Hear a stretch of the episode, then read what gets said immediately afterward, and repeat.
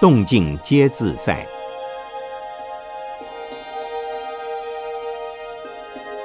圣严法师著。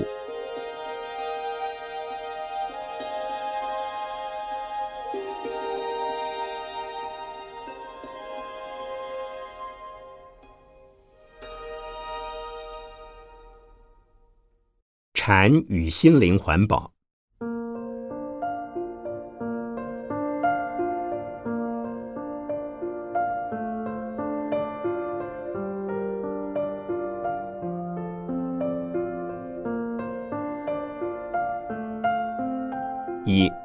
人类的生活环境。人类的生活环境大约有四种。第一，物质的生活环境，衣食住行、教育和娱乐等设施。第二，精神的生活环境，属于形而上的、超越物质的心灵活动范围。第三。人际关系的社会环境，个人与家庭、社会、国家间的人际关系。第四，人类所依的自然环境，山河大地、森林、原野等自然资源。不过，上述四项都不是今晚所要讨论的重点。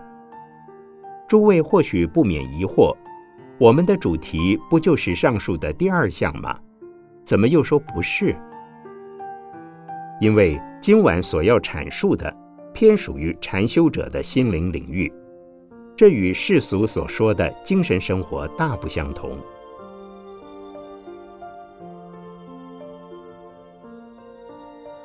二，禅修者的内心环境。第一。常人总是向心外的环境追求和抗争。一般人总以为自己时时刻刻都和自己生活在一起，形影不离，所以只有自己最认识自己，最了解自己。然而，却很少有人意识到，大多数人只存活在自己的心外，而不是心内。能够生活在自己心内的人极少。我们的生活所需太半来自身外，所以就误以为所有的烦恼困扰也都来自外界，于是不停的向心外的环境追求和抗争。骄慢心重的人喜欢伸张自我，操控外境；缺乏自信的人又常觉得个人渺小无能，有如蜉蝣寄生，沧海一粟。因此，也不断向外持求。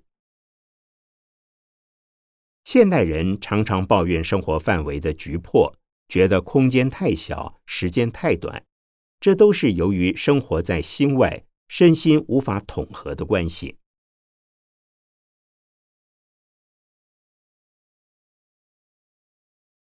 第二，禅修者发现内心世界广大无垠。天文界利用精密的高科技望远镜，接二连三发现许多新的星宿，似乎我们所探触到的范围已经够深够远了。但是我们内心世界的深广辽阔又何止于此？我们经常感受到外界种种的压迫和束缚，例如空间太小，活动范围狭窄，时间老是不够用。责任没完没了。总之，既不自由，也不自在。要想摆脱这些障碍，并非不可能。只要深入开发自己的内心世界，让自身臻于禅境，就能达成目标。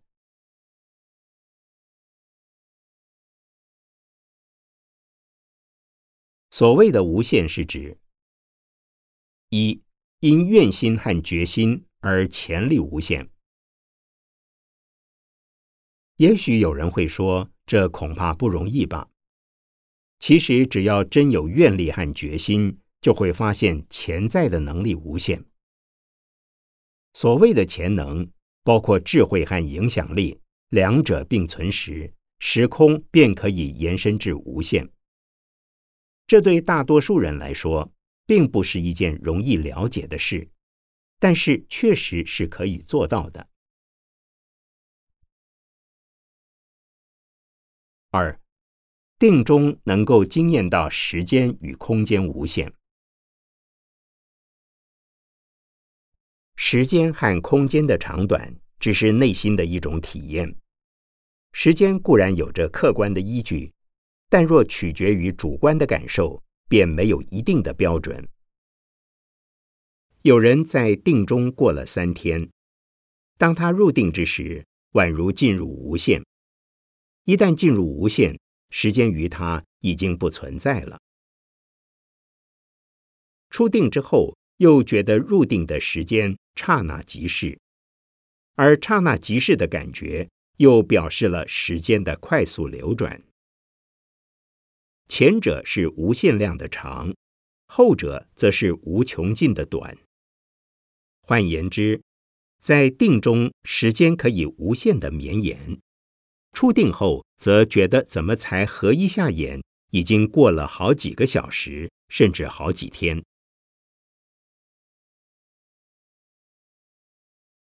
三。放下自私的立场，便发现心量之大，可以包容无限。当我们走出狭隘的自我中心时，会发现这个世界很小，而心量却很大，大到可以包容宇宙间所有的人事物。所谓“心包太虚”，即是四开悟之后。即能体会到超越一切的无限。五，内心之大大于身外的宇宙，内心之深深过无垠的宇宙。不过，要做到开悟者的境界，心包太虚，却不是那么容易，得透过种种的方法。因此，下面要介绍禅修者如何开拓心境。以及保护自己的心灵。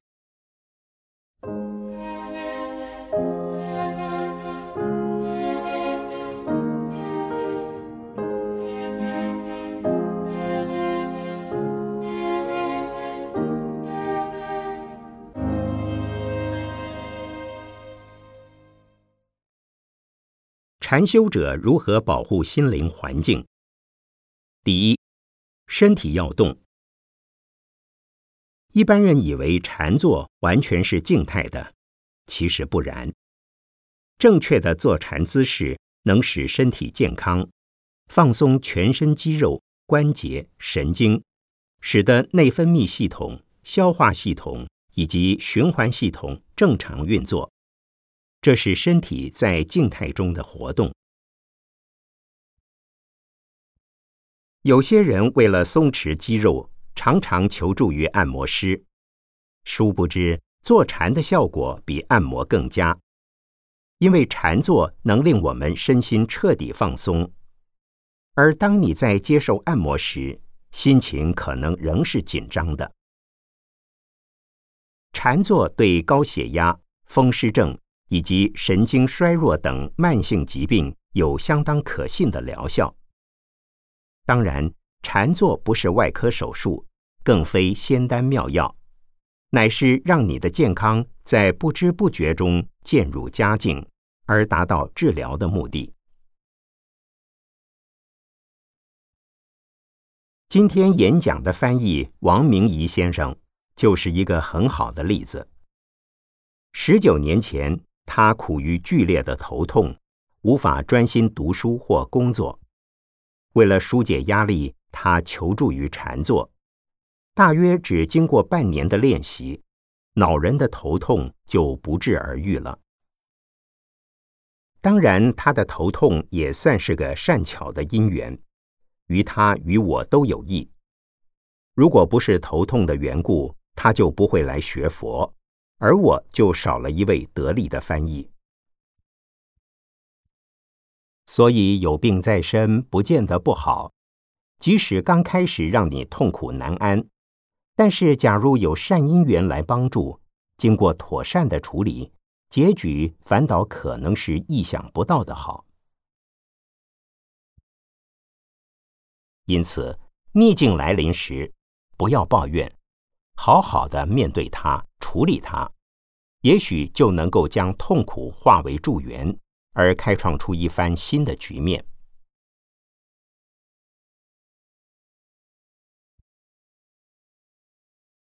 禅修的人除了静坐之外，也有许多运动的姿势和方法，例如印度的瑜伽术、中国禅宗的少林拳以及道家的太极拳等。现代人把瑜伽术、少林拳当作一种纯粹的体操或武术，而忽略了与之息息相关的禅坐，实在是本末倒置。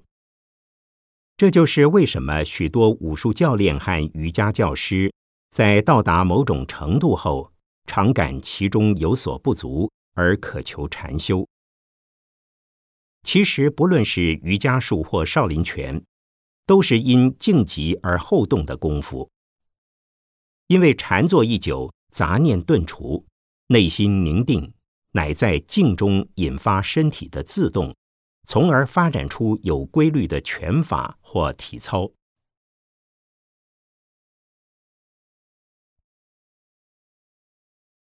一般人听到禅修，脑中浮现的都是深山古洞或寺院道场。殊不知，古代的山里没有水电瓦斯，禅行者的生活作息少不了担水搬柴。如果你问山僧，山上何所事？他一定告诉你，无非担水搬柴。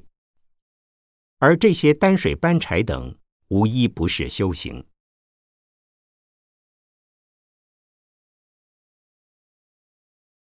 唐朝的百丈禅师就主张：一日不做，一日不食。他的工作就是耕种，耕种就是禅修。若以专司管理的执事僧来说，与信众的接触谈话就是禅修活动。因此，经常有人问我：现代人的生活步调这么紧凑，要如何修行？我都会告诉他们：日常的生活工作就是修行。也就是说，身体在做什么，心就在做什么。说话的时候要清清楚楚的知道自己在说些什么，劳动的时候心也不离开手和脚，不但散步、旅行、驾车，乃至上厕所都是修行。以平常心做平常事，就是禅修。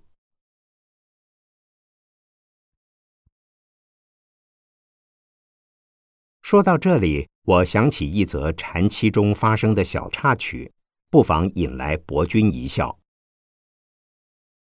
我们在禅期期间均会分配禅众一些工作。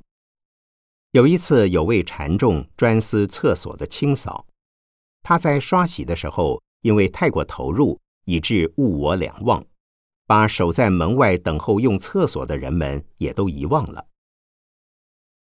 一位苦候多时的同修忍不住问他：“你快要好了吗？”他浑然忘我的说：“慢慢来吧，我正在享受工作中的乐趣。”另一个人也插嘴问说：“你究竟什么时候才做完呢？”他说：“我希望永无尽期的做下去。”第二天清早，正在用餐的时候。他看到放在餐桌上的一把水果刀，忍不住失声大叫：“这个东西怎么会放在这里？”我问他怎么回事，这把小刀不是用来切水果的吗？他捂着嘴巴说：“我昨天就是用这把小刀来刮厕所便草上的污垢啊。”没有人责骂他，因为在那个时候。他不会注意到这把刀是不可以拿进厕所的。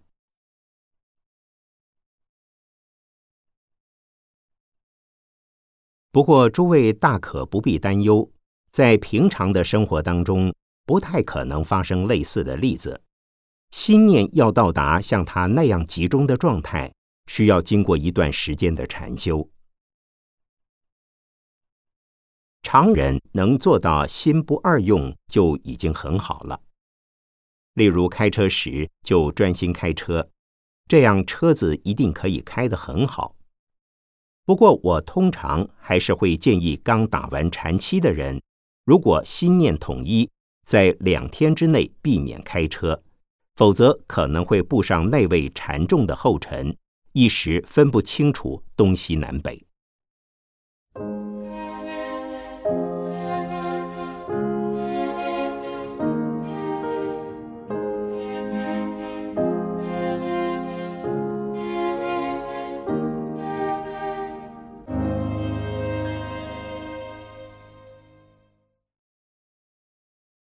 第二，心灵要静。我们坐禅时，要先练习静心，静而后能安。面临外境困扰时，先要想到那是外境，不是我。但是要知道自己心情和心念的状态。许多人欠缺智慧，明明知道问题不在自身，而在外境。却偏偏受影响，而变成了自己的问题，这是非常愚痴的。尤其在人际往来中，总不免会受到他人的非难、污蔑和抨击。偏偏有很多人遭遇这些境界时，明知已受伤害，往往还不能控制自己的情绪，而任由怒气和烦恼升起，造成第二次伤害。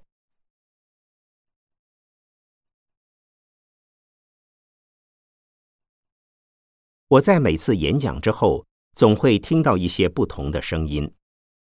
有些人给予赞叹鼓励，也有一些人提供建议批评。对于这些意见，我通常都会静静的聆听，然后告诉自己：“哦，他们这么说。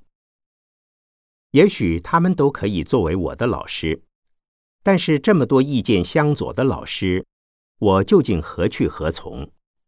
总不能无所适从的跟着许多种不同的批评团团转，而失去了自己的主张吧。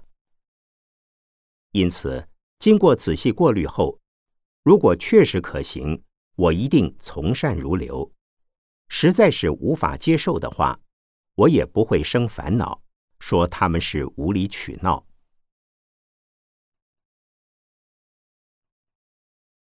如何随时随处练习心境？六祖坛经说：“增爱不关心，长身两脚卧。”并非身体不工作，而是心中无对象可嗔，无对象可爱，此即是无心，所以也无烦恼。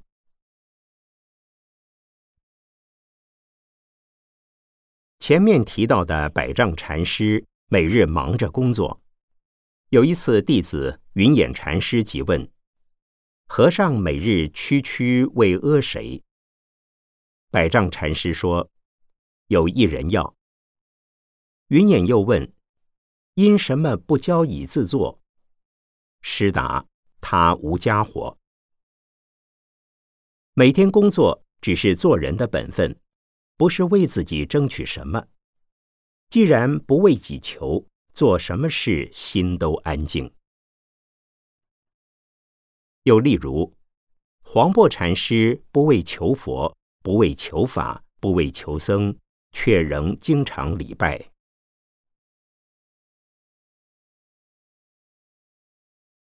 第三，心灵清净，环境也清净。维摩经说：“随其心境。”则佛土净。又说，随成就众生，则佛土净。第一句是说，心若能不受内外环境所困扰，虽然生活在人间，也等同于生活在佛国的净土。第二句话是说，若能放下自我的私心，为一切众生做不求回馈的服务，内心平安欢喜。也等于生活在佛国净土。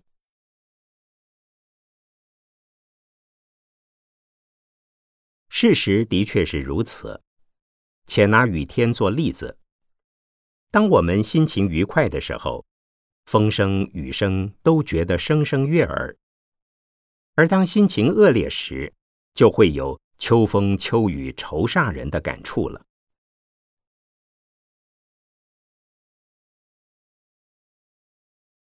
我也曾经目睹一对夫妇，因为出发点的不同，而对幼儿的哭闹有着截然不同的两极反应。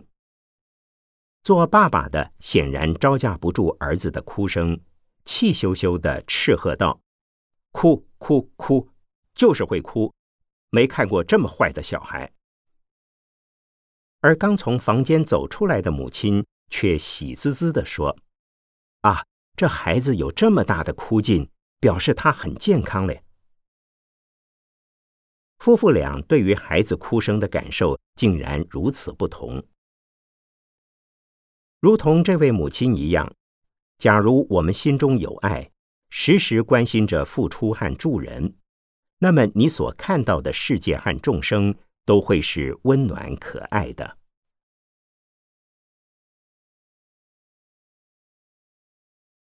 因此。我常建议人要练习着以禅修者的健康心灵来看待世间。一，世间的一切现象都是有原因的，顺利的事有它发生的原因，不顺利的也有它的原因，不知道原因也是一种原因。所以要有不以物喜、不以己悲的胸怀，得志时不必兴奋。失意时无需沮丧，一切终归无常。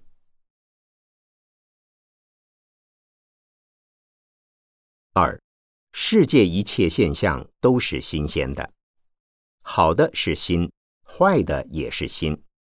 深夜将近的时候，天色可能是最黑暗的，不要厌恶，因为黎明快要到了。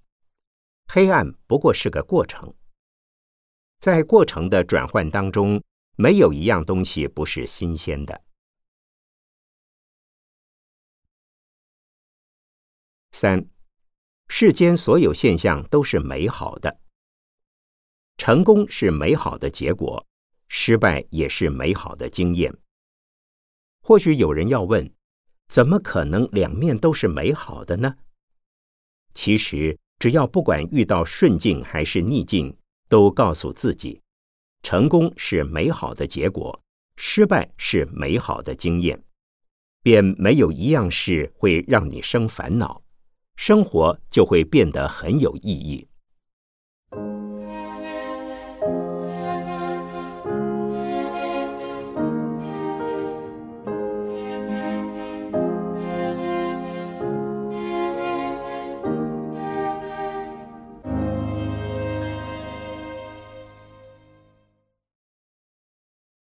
四，问答讨论。问：这个世界充满了各种不公平又无可奈何的事，例如战乱，就令许多无辜者遭殃。我们怎么可能把这些当作是美好的事物？答：这些是惨痛的经验。历经战火之后。人类的智慧往往有所提升。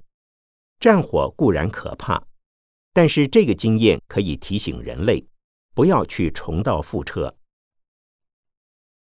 所以，当我们面对苦难时，最重要的是去改善处理，而不是坐在那里痛哭流涕。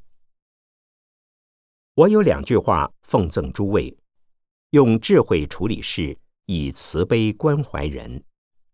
如果仅为受难者哀伤是无济于事的。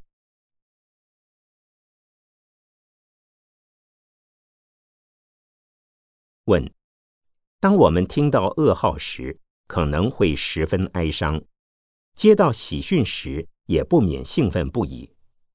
但是您又说，在散步或呼吸的时候，每一分钟都可以充满喜悦。这两者之间似乎有点矛盾。答：问题发生时，只有大彻大悟的人，才能既有慈悲又没有烦恼。常人免不了情绪波动。若说完全毫无哀伤或兴奋，大概不可能。但是事情既已发生，也只好用方法来疏导情绪，使之不致太过哀痛或兴奋。若能化为淡淡的愁绪以及轻微的喜悦，才不致有后遗症。体验散步或呼吸的感觉只是一种方法，是借此来调整心境。但是这个方法并非一蹴可及，而需要反复不断的练习。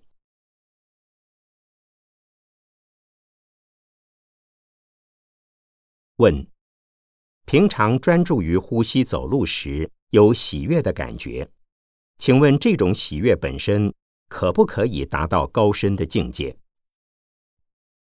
答：不容易，因为这只是一个初步的训练。如果你已有深厚的禅修基础，散步也就可以不离高深的禅境了。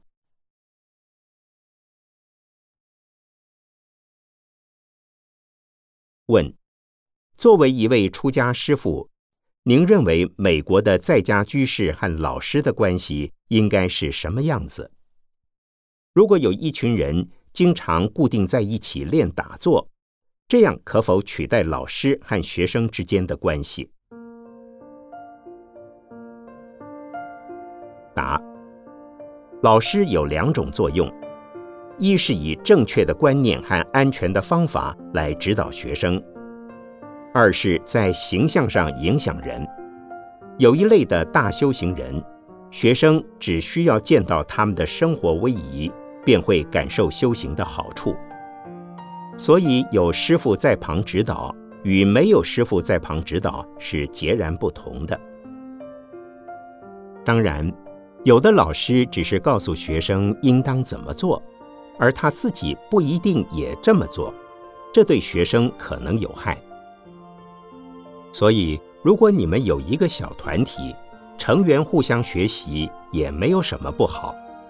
主要是带头的这几个人，在禅修的知见方面是不是很清楚？有没有开悟倒是其次，正知正见却非常重要。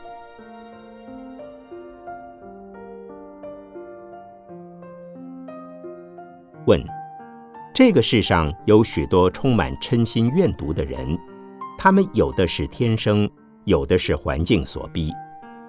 但是这些人既不会打坐，也不知道修行。请问，有什么方法能让这些人比较觉醒？答：除了多给他们爱护和关怀外，别无其他办法。我们只能用信心和愿心来为他们祈祷，这是属于宗教信仰的层次。以禅法来化度，恐怕一时难以广泛的收效。但是，假如你能主动接触他、关怀他的话，也许可以逐渐影响他。不过，那需要付出极大的爱心和耐心。